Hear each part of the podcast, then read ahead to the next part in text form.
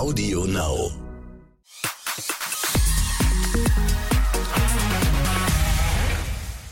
Ähm, hi, herzlich willkommen zum offiziellen äh, Podcast von RTL Exklusiv. Hier findet alles Platz, wofür im Fernsehen oft nicht die Zeit bleibt. Also die lustigen Randanekdoten, noch mehr Hintergründe und Details. Und in dieser Folge geht es um eine Spielerfrau, die unbedingt mit den ganzen Vorurteilen aufräumen möchte, nämlich die Italienerin Melissa Satta. Die ist in Deutschland als Ex-Frau vom Fußballprofi Kevin Prinz Boateng bekannt geworden. Dabei hat sie selbst eine mega, also wirklich eine Mega-Karriere in ihrer Heimat. Und meine Kollegin Martina Neun hat Melissa in Italien getroffen und sich mit dem Phänomen Spielerfrau intensivst beschäftigt. Hallo Martina. Hallo meine liebe Bella. Martina, du hast Melissa in Italien getroffen. Mhm. Äh, das heißt, es war wieder ein Auslandsdreh. Das ist ja jetzt nicht dein erster. Du bist immer nee. wieder für uns im Ausland unterwegs. Ähm, erzähl doch davon mal ganz kurz. Wie ist das, wenn man im Ausland mit Promis dreht? Gibt es da andere Herausforderungen, als wenn du jetzt in Deutschland drehst? In dem Fall nicht, weil die Melissa ähm, in Amerika geboren ist. Äh, sie ist zwar Italienerin, aber in Amerika geboren. Das heißt, sie spricht fließend Englisch, genau wie ich auch. Und insofern gab es da überhaupt gar keine Herausforderung. Klar, es ist immer eine Herausforderung, wenn man die Muttersprache des Protagonisten äh, jetzt nicht spricht. Ne? Das ist immer ein bisschen blöd, weil man sich dann auch emotional nicht so schnell nahe kommen kann. Ne? Mhm. Also das ist schon eine Hürde. Ähm, und ich bevorzuge das dann meistens, wenn ich jetzt zum Beispiel in Italien, ich spreche nicht gut Italienisch, wenn ich in Italien drehe, dass ich dann zumindest jemanden dabei habe, in meinem Team, der eben auch die Muttersprache spricht. Das macht es einfach einfacher. Ne? Das war in dem Fall auch so. Ich hatte den Ernesto dabei. Der Ernesto ist ähm, Italiener, der Ernesto Lore, der wohnt in München. Und der hat dann eben dann, wenn es da äh, Knackpunkte gab, ausgeholfen, indem er dann mit den Muttersprachlern in der Muttersprache Italienisch gesprochen hat. Aber wenn ich sowas schon höre, Martina, das schreit nach bestimmt einigen ähm, lustigen Geschichten, wo es dann vielleicht nicht so gut geklappt hat oder es irgendwie Missverständnisse gab. Hast du da irgendwas im Kopf, was, was dir noch hängen geblieben ist an, an lustigen Auslandsdrehs, wo es vielleicht ja, nicht so gut geklappt hat, aber lustig geendet ist. Ja, also das ist ehrlich gesagt gar nicht so lange her. Das war nicht am Tag, bevor ich die Melissa getroffen habe. Ach. Da war ich eingeladen bei einer äh, Preisverleihung von Bulgari. Die verleiten zum ersten Mal den sogenannten Aurora Award. Das ist ein, ein Award zum ähm, Empowerment von Frauen. Mhm. Und äh, ich wurde angerufen von Bulgari und wurde da exklusiv eingeladen, also als einziger deutscher Reporter mit Kamerateam, ähm, um die Gäste ähm, Kylie Minogue, Sharon Stone und Rita Ora, das waren die super Promi-Gäste, äh, da am, ähm, am Carpet, Golden Carpet zu begrüßen. Und ich sagte dann äh, schon irgendwie vorahnend, ja, wir kommen, aber ihr müsst uns garantieren, dass die mit uns sprechen. Nun war das aber so, dass das eine Veranstaltung war, die wurde von im Prinzip drei Leuten veranstaltet, nämlich von Bulgari, einer Agentur und der Vogue. Ähm, und die Vogue federführend dann nicht Vogue Italien, sondern tatsächlich die Vogue Großbritannien war da involviert. Und das führte zu einem riesigen Chaos. Und es führte äh, nämlich dazu, dass es niemand geschafft hat, einen der Promis dazu zu bewegen, mit einem der Reporter überhaupt zu sprechen. Ach. Äh, das äh, hieß dann immer so, ähm, ja, äh, die sprechen dann nach der Verleihung, kommen die alle und sprechen mit euch. Und ich hatte dann schon so das Gefühl, nee, also hier spricht keiner mit euch, ja, so. Und ich bin dann irgendwie losgerannt und habe Sharon Stone sozusagen den Weg abgeschnitten, als sie dabei war, die Veranstaltung zu verlassen, um mit ihr zu sprechen. Ähm, die sprach dann auch mit mir. Ich habe die auch schon vorher ein paar Mal getroffen bei an, an Red Carpets, so am Fagala und so. Ne? Mhm. Und ich weiß, die ist ein Profi. Ne? Und die sprach dann auch mit mir, woraufhin sich aber die äh, Agentur vor Ort total entsetzte ähm, und sagte zu Sharon Stone, sie dürfe dort nicht mit mir sprechen. Sie, Sharon Stone, müsse auf den Golden Carpet zurückkehren, um dort mit mir zu sprechen, was sich natürlich so eine Sharon Stone überhaupt nicht bieten lässt. äh, und die dann so, no, I'm talking to her here. so, ne? okay. Und, äh, daraufhin wurde die Sharon Stone dann so sauer, dass man ihr Vorschriften machte, dass die dann mit gar keinem mehr geredet hat. Weil sie so sauer war. Weil, weil die so sauer war, dass die Agentur ihr Vorschriften gemacht hat. Mhm. Ähm, die ist dann abgedampft zusammen mit ihrem Management. Das Ende vom Lied war, dass der einzige Mensch, mit dem Sharon Stone an dem Abend gesprochen hat, äh, wir, du? wir waren. Ne? Die Agentur uns dann irgendwie Stress machte, was uns denn eingefallen wäre, ähm, die jenseits des Golden Carpets anzusprechen. Das hätten wir nicht gedurft. Dann habe ich nur gesagt, na gut, wenn ihr das nicht hinbekommt, dass die mit uns spricht, dann müssen wir eben improvisieren, dann müssen wir das eben hinbekommen, ja. Wir können ja keine, keinen, keinen Beitrag machen, wo kein Mensch spricht, ja. Das geht ja nicht, so. Das Ende vom Lied war dann, dass die das dann eingesehen haben und zehn Minuten später haben die mich dann angefleht, die, äh, die Agenturleute, ich möge doch bitte mein Interview mit Sharon Stone den anderen Leuten, die da vor Ort zur, waren, Verfügung, zur Verfügung stellen. stellen, weil keiner mit der gesprochen hat außer mir. Guck mal. Also so kann es gehen. Ja, das ist dann immer so ein bisschen, wenn die Zuständigkeiten, jeder kann sich das dann ne, dem anderen in die Schuhe schieben und so. Dann frag mal den, frag mal den und dann am es Ende waren weiß verschiedene keiner, was Sachen. Es war, ich glaube, weil die es zum allerersten Mal gemacht haben. Hm. Dann waren das drei Parteien. Das ist immer, ne, viele Köche verderben den Eben, Brei, absolut, ja. Ne? Das geht schnell. Und die haben überhaupt gar keine Ahnung gehabt, wie man sowas fürs Fernsehen aufbereitet. Also das, das kam dann alles zusammen. Das ist dann irgendwie, meint man immer gar nicht. Das war ne? sehr das, lustig. Das, das, das, das glaube ich. Das war sehr lustig. Und also der Kameramann war stinke sauer. Der war, und ich habe immer gesagt, Ernesto, wir erzählen das genau so, wie es hier ist. Ja. Und wir haben es dann auch im, in, in, unserem Beitrag genauso erzählt. Ja, ja, ne? genau. Das ist ja auch. Ja. Äh, das ist ja auch das Tolle, finde ich, immer in unseren Matzen. Das ja, ist klar. dann immer, ähm, dann weiß man, man ist dann quasi mit dabei gewesen. Man ist dabei, ganz genau. Und so Aber war's. bei Melissa war es hoffentlich ein bisschen, ähm, bisschen entspannter. Erzähl mal von dem Treffen. Wie, wie war es, als du Melissa getroffen hast? Also bei Melissa war das super entspannt, weil die wahnsinnig nett waren, ähm, also sie auch wahnsinnig nett ist. Sie hatte ihre Managerin dabei und noch einen Freund, den Alex, der auch, also sie waren einfach super nett. Es waren total nette Leute. Man hatte sofort das Gefühl, man kennt die schon ewig und so. Und wir hatten uns auch vorgenommen, dass wir da so eine, so eine positive Stimmung auch reinbringen in das ganze Ding. Und so fing es dann halt auch an. Wir hatten ursprünglich geplant, das bei ihr zu Hause zu drehen. Das haben wir aber dann nicht gemacht wegen Corona. Mhm. Also wir, wir, wir haben uns dann getroffen im Four Seasons. Das ist so ein Luxushotel in Mailand. Mhm. Und auch da, die waren total nett. Also die Melissa ist halt in, in Italien muss man wissen, großer Star. Das heißt, das Hotel hat uns da eingeladen. Ne? Mhm. Also da musste man nichts bezahlen. Ne? Das okay. Hotel war happy, dass wir mit der Melissa da waren. Mhm. Ne? Und wir haben uns dann da beim Frühstück getroffen und haben uns dann erstmal kennengelernt und dann halt so einen Tag mit ihr in Mailand verbracht. Ne? Okay. Ja. Und ähm, worüber hast du, also musstest du irgendwas abstecken mit ihr? War die, gab es Themen, über die du nicht sprechen durftest? Wie war das so in Nein. Einfach. Also die sind total locker, das muss man aber auch sagen. Die, ähm, also die, das ist vielleicht ein kleines Klischee, aber wenn man mit den Italienern arbeitet auf diesem Niveau, dann sind die meistens überhaupt nicht zickig oder kompliziert. Das war ganz, ganz easy going, ne? Und halt total nett, total positiv. Also wirklich nice. Ne? Cool. Ja. Und äh, was war dein Eindruck? Fand sie das gut, dass auch die deutsche Presse sich jetzt irgendwie auf einer anderen Ebene mit ihr befassen möchte? Es ist wohl so gewesen, dass sie selbst auf den ähm, Volker Meyer, so heißt der Mensch, der das Ganze vermittelt hat, zugegangen hm. ist, hm. ähm, weil sie gesagt hat, sie möchte jetzt gerne in Deutschland ähm, einen anderen Bekanntheitsgrad erreichen. Der Volker hat das dann vermittelt. Ich war sowieso in Mailand, eben wegen dieser Geschichte mit, mit Bulgari und Sharon Stone und so weiter und so fort. Und dann haben wir gesagt, okay, dann machen wir das. Mhm. Ne? Das heißt also, die Initiative ging eh von ihr aus. Mhm. Ne? Und das sind natürlich sowieso ganz andere Voraussetzungen. Wenn die möchte, dass wir kommen, dann, dann ist das ja schon mal eine sehr, sehr gute Voraussetzung. Dann machen die auch ganz anderes Na möglich klar. natürlich. Ne? Na und das ist ja bei ihr, finde ich, schon auch krass, wie die Wahrnehmung auseinandergeht. Ne? Also, dass sie in Italien wirklich ein Megastar ist. Ist sie, ja. Instagram, glaube ich, vier, über vier Millionen genau. Follower mhm. und so ein riesiger Star. Und in Deutschland ist sie halt die Spielerfrau. Ja. Ähm, die Ex-Spielerfrau. Ja. Und auch noch. Und ähm, das ist schon also wirklich krass, wie das so auseinandergeht geht, ne? Weil Spielerfrau ja auch irgendwie ähm, so ein bisschen was eine abfällige Konnotation hat, nur, nur, Anhängsel und so. Ähm, ist das auch etwas, worüber ihr sprechen konntet, offen? Das haben wir jetzt so nicht nicht besprochen, weil das finde ich immer so ein bisschen medientheoretisch sozusagen. Das war mir dann auch so ein bisschen unemotional. Ich wollte die Frau eigentlich kennenlernen. Also ich wollte die Frau eigentlich aufschließen und und die auch emotional kennenlernen. Ich wollte kennenlernen, also was für eine Frau ist das? Wie ist die drauf? Was ist der wichtig? Welche Werte hat die?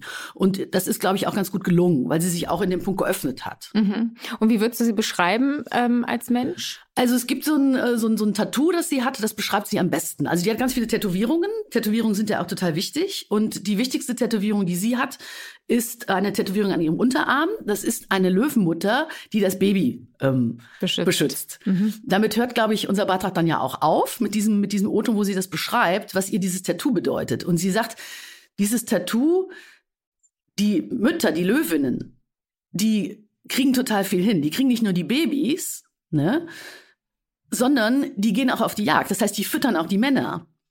Ne? Okay. Und das ist, glaube ich, so das Bild, was sie auch von sich selbst hat. Also diese Frau, die total viel hinkriegt, die nicht nur das Kind beschützt, sondern die auch materiell total viel wegschafft. Mhm. Also die, die total viel Power hat, die beschützen kann, die füttern kann, die jagen kann, die kämpfen kann, also die mutig ist. Und ich glaube, das ist so eine ganz gute Charakterisierung von ihr. Wie ist denn ihr Weg gewesen? Also wie ist sie zu dem Star in Italien geworden, der sie jetzt ist? Das weiß ich ehrlich gesagt nicht ganz. Also ich weiß nicht, wie die ganz ursprünglich bekannt geworden ist. Ähm, ich weiß nur, dass die schon sehr lange in Italien Italien bekannt ist. Ähm, ich glaube, dass die ganz ursprünglich tatsächlich als Model bekannt geworden ist. Mhm. Ähm, Glaube ich auch schon in jungen Jahren, aber ich müsste es jetzt nochmal nachlesen. Also mhm. bei Wikipedia kann man es ja auch nachlesen. Mhm. Auf jeden Fall ist sie jetzt äh, bekannt, erstens, weil sie äh, natürlich ein großer Instagram-Star ist, zweitens, weil sie auch ähm, modisch bekannt ist. Also die wird wirklich in die ersten Reihen eingeladen. Die ist ähm, Testimonial von Stella McCartney. Ähm, okay. Und sie moderiert eben zwei Fußballsendungen bei Sky in ah, Italien. Aber diese Fußballsendung, das ist ja wahrscheinlich dann schon auch irgendwie der Link zu, zu ihrem Ex-Partner sozusagen, dass das sie, oder ist das ein Bereich, der sie vorher schon interessiert hat und ist sie deswegen sozusagen, hat sie dann den Kevin Prince ich glaube, dass das genauso ist. Ich meine, wir wissen das doch selber auch, Bella. Ich meine, wie, wie lernen wir denn unsere Leute kennen? Weißt du, du gehst einfach in eine Party, da läuft eine Reporterin rum und dann läuft da irgendwie einer anderer rum und dann, und dann kennt man sich und dann, ja, und dann vielleicht verliebt man sich vielleicht und keine Ahnung. und so passiert das. Und so passiert das halt, ganz genau. Aber ich habe gerade auch gedacht, als du erzählt hast, dass sie, äh, als sie, wie sie dieses Tattoo beschrieben hat, ne? Ja. Weil es ist ja eben so, ähm, dass, in, dass das Image der Spielerfrau eben nicht ist, die bringt irgendwie den Mann durch oder so, sondern genau andersrum. Und ja, also du hast ja auch ähm, ähm, die, die Effi auch mal kennengelernt und so, ne, auch eine Spielerfrau sozusagen, ähm, die aber eigentlich sich selbst, hast du gesagt, nicht als solche sieht. Ich glaube, dass es diesen Begriff Spielerfrau als die, ähm, als die Effi, die, die ja früher mit dem Herrn Strunz zusammen war, die hieß ja früher gar nicht Effi. Genau. Also das genau. heißt, in der aktiven Karriere war die ja mit dem, mit dem Strunz zusammen. Ne? Genau. Aber dieser Begriff Spielerfrau, den gab es damals überhaupt gar nicht. Also man hätte doch niemals Stefan Effenberg war ja damals mit Martina Effenberg verheiratet. Mhm. Ne? Man hätte doch niemals eine Martina Effenberg Spielerfrau gesagt. Ich meine, die hat den gemanagt. Ja.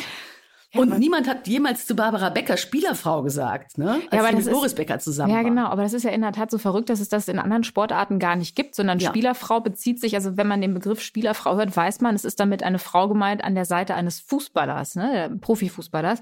Wo, glaub, wo glaubst du, kommt dieser Begriff dann her? Wenn du sagst, in den 90ern erinnerst du das nicht, dass wir das benutzt haben in den Medien auch und dass es den Begriff schlicht einfach gar nicht gab. Wer, wer hat ihn, wer hat's erfunden, Matilda? Also ich glaube, erfunden haben es wie immer im Boulevard, die lieben Briten, ne? Die Yellow Press, die Boulevard Boulevardpresse kommt ja aus Großbritannien. Ne? Mhm. Und alle Erfindungen, die die Briten vorgeben, machen die Deutschen brav nach. Ne? Also auch die Bildzeitung ist ja nicht äh, in Deutschland sozusagen erfunden worden, sondern es ist ja im Prinzip ein Abklatsch der großen Boulevardmedien aus Großbritannien. Ne?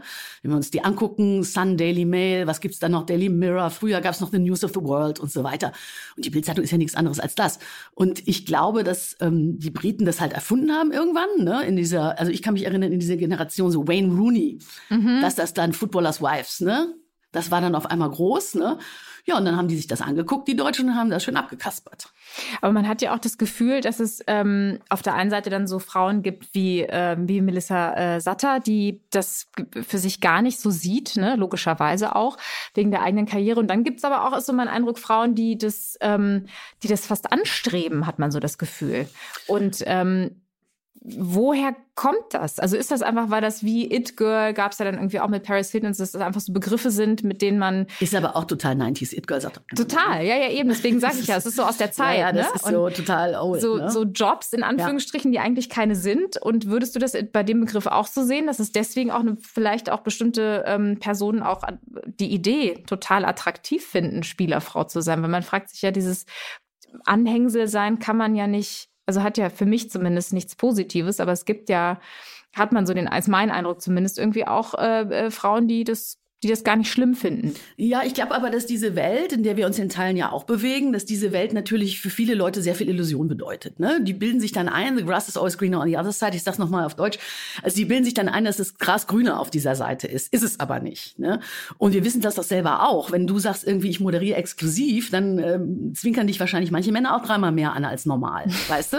Weil die dann denken, uh, die hat aber, uh, die, die, die sitzt dann mit Robbie Williams und uh, ne? Also da ist ja viel Ego dabei. Ne? Ja. Also ich weiß, weiß das selber von mir auch, äh, dass, dass Leute dann mich dann vorstellen an anderen Leuten und sagen, ähm, das ist übrigens die und die, die kennt Karl Lagerfeld. So werde ja. ich dann da vorgestellt. Ja, ne? ist ja also, nun mal so. Du, keine kennt ihn besser als du. Ja, aber das, weißt du, aber das ist dann, wo ich dann auch denke, ey Leute, hallo, muss ich jetzt darauf reduziert werden, dass ich Karl Lagerfeld kenne? Reicht es nicht zu sagen, das ist Martina Neun und die ist, äh, weiß ich nicht, die ist die und die Persönlichkeit und diese Persönlichkeit respektiere ich. Ne? Mhm. Ne? Also was soll das? Mhm. Ne?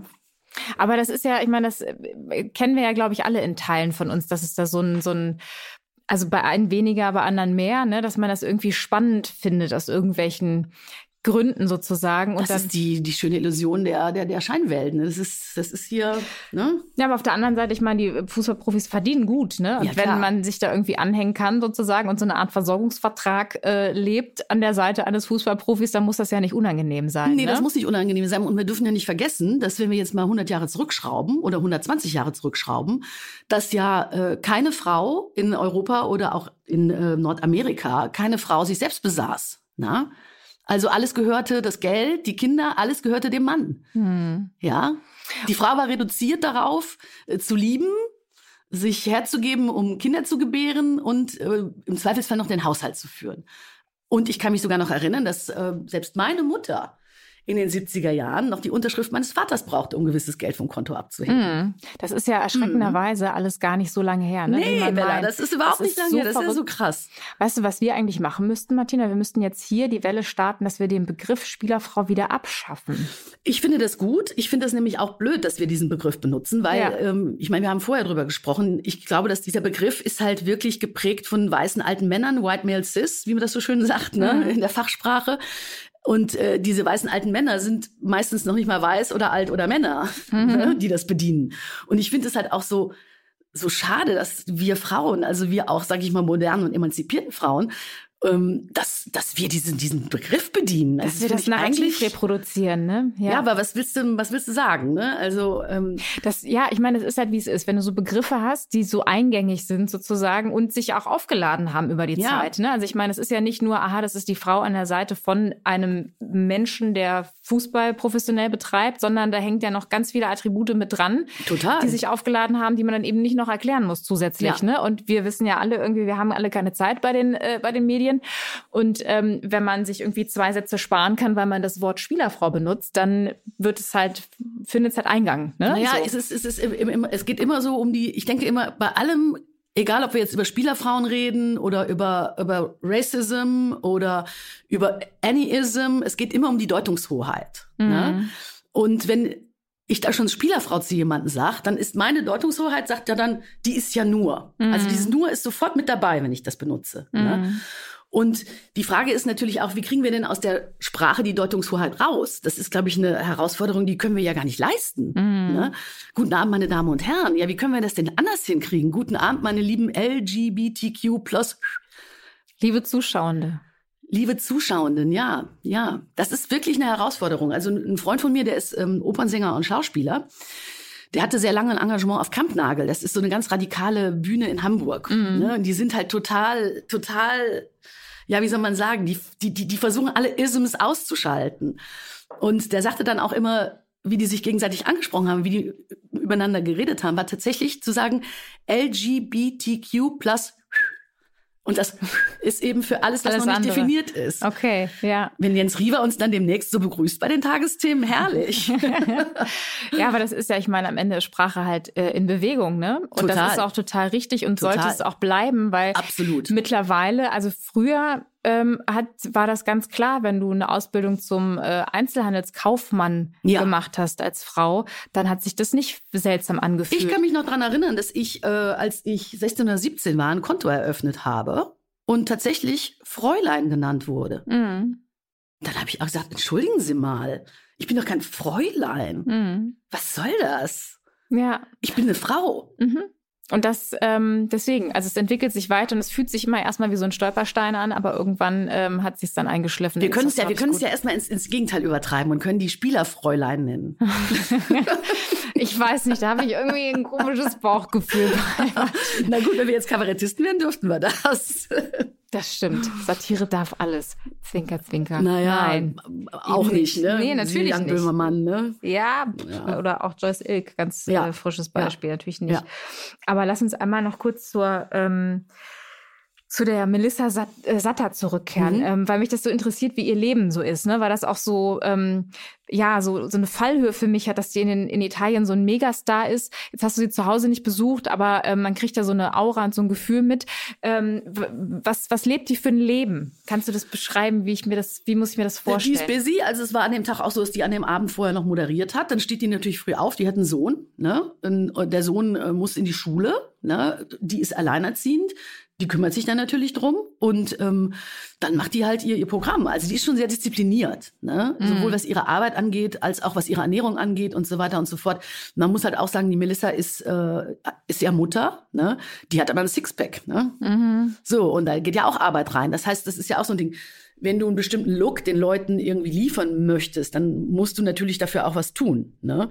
So, also das ist auch, es hört sich verrückt an, aber es ist auch Arbeit. Ne? Ja, total. Es ne? kostet ne? einfach Zeit. Also die Zeit muss man haben. Die Zeit muss da haben. Also die Zeit, die macht halt Fitness ne? Mhm. und hat eine Personal Trainerin, mhm. die ernährt sich äh, ganz kontrolliert. Ne? Also die guckt genau äh, auf die Kohlehydrate und so weiter und so fort. Und damit sie eben auch diesem äh, Klischee entspricht, was natürlich auch wieder ein undiverses Klischee ist. Ne? Mm. Das muss man ja auch sagen. Also die ist nicht, äh, die ist nicht diverse. Das muss man auch ganz klar sagen. Ja. Ne? Die bedient ganz klar dieses, dieses, ja, das, das, das Schönheitsklischee. Ne? Ohne OPs allerdings. Ja. Ja. Bist du dir sicher? Ganz hundertprozentig, ja, das Auf sieht man ja auch. Ja, aber wenn es gut gemacht ist, heißt es ja immer, sieht man Nein, dazu ist die zu jung und ähm, Außerdem, Bella, ich meine, wenn es doch einer erkennt, wer denn was gemacht worden dann doch wir, oder? Allerdings. Und wenn wir einer Experten. Du darfst nicht vergessen, ich war mit Brigitte Nielsen in der Beauty-Klinik. Ich war dabei, als wir aus Brigitte, aus der 45-jährigen Brigitte die 35-jährige Brigitte gemacht haben. Ja, das ist in der Tat. Es mhm. ist schon immer echt verrückt, ne? Also ich äh, liebe es ja auch, Beauty-OPs zu drehen. Ich finde es hochspannend im OP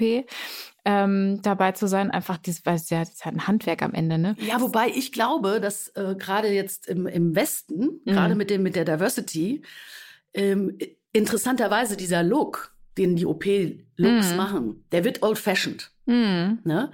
Der Look war vielleicht in 2005 noch modern, aber diese kleine Nase, dicke Lippen, äh, keine Lider, das wird in der Rückschau, wenn wir genau sagen können, das ist ein Look, der ist von 2005, der ist alt. Genauso wie wir heutzutage die 70er Jahre erkennen oder die 90er Jahre. Also oder die 50er Jahre. Looks und so. Werden mhm. wir diesen Look identifizieren als einen Look aus dieser Zeit, der old-fashioned ist. Mhm. Ja. Ne, weil Diversity ist es, wenn man modern ist. Mhm. Ne? Ja, ja, das fand ich sowieso immer ganz äh, verrückt, dass du einfach nie weißt. Das ist auch ein Grund für mich, mich nie unter das Messer zu legen, weil du nicht weißt, wie du aussiehst hinterher. Das und kannst es du noch tut so sehr weh. Ich kann das auch nur sagen. Also Klar. damals, als wir Brigitte und die Beauty Klinik gemacht oh haben, ja.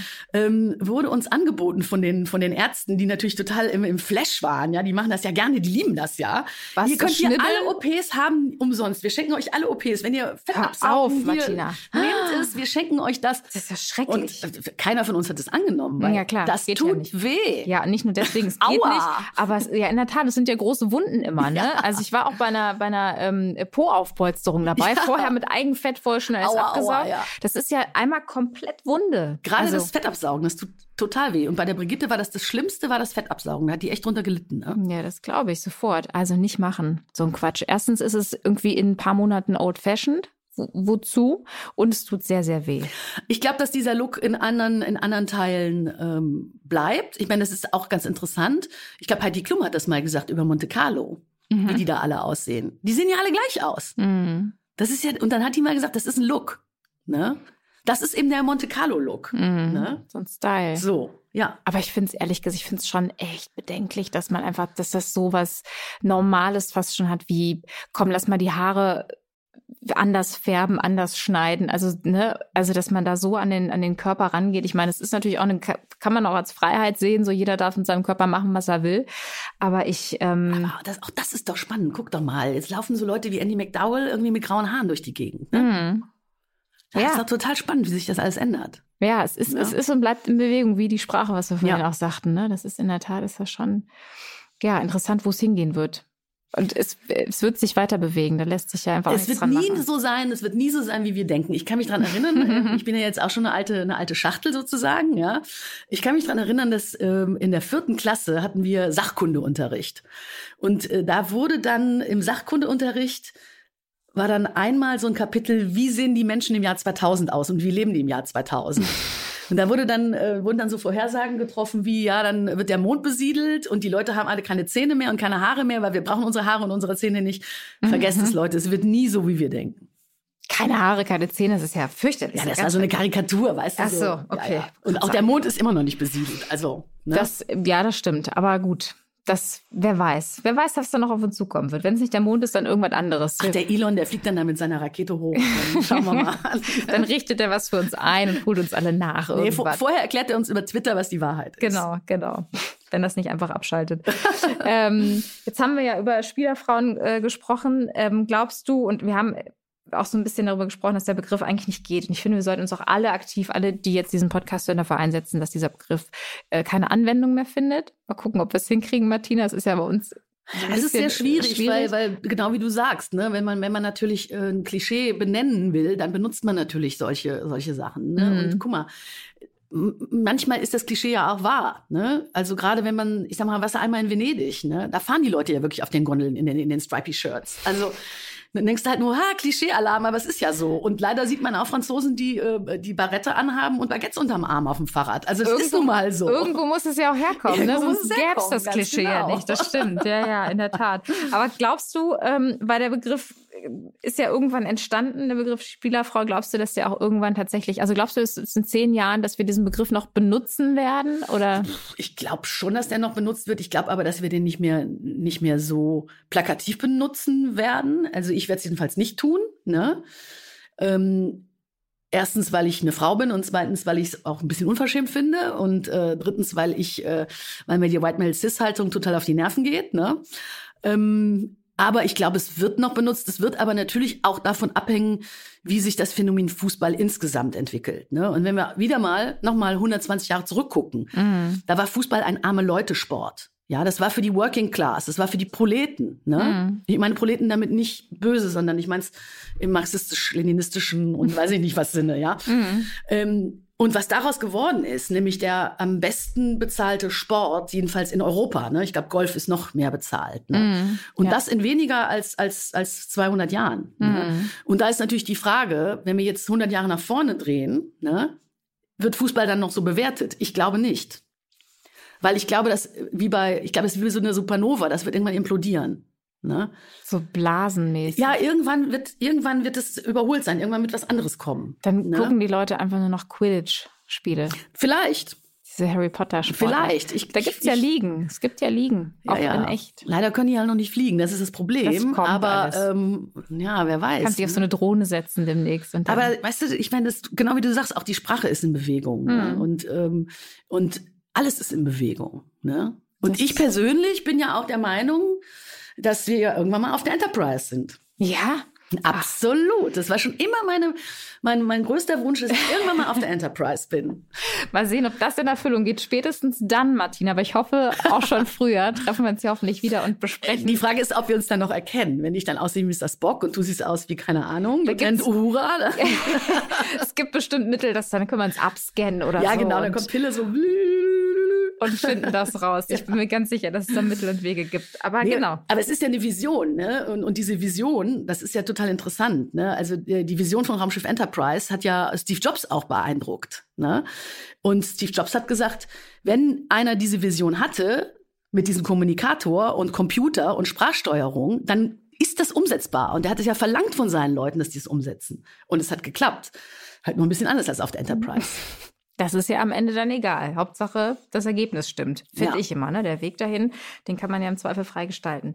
Martina, ähm, vielen Dank für diese Podcast-Folge. Sie ist äh, ungewöhnlicher als unsere anderen Podcast-Folgen. Aber das finde ich sensationell. Ich bin sehr gespannt, wie ihr diese Podcast-Folge findet. Oh, war ja. Wenn es Möglichkeiten gibt, dann kommentiert wo ihr kommentieren könnt. Abonniert uns, damit ihr auch jeden Samstag ähm, unsere neuesten Folgen immer hört. Und wenn ihr jetzt noch Lust habt, andere Hintergrundgeschichten von anderen äh, Promis und äh, wichtigen Schlagzeilen ähm, euch anzuhören, dann klickt euch gerne durch andere Folgen durch.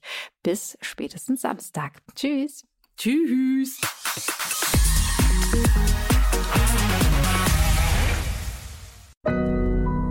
Audio Now.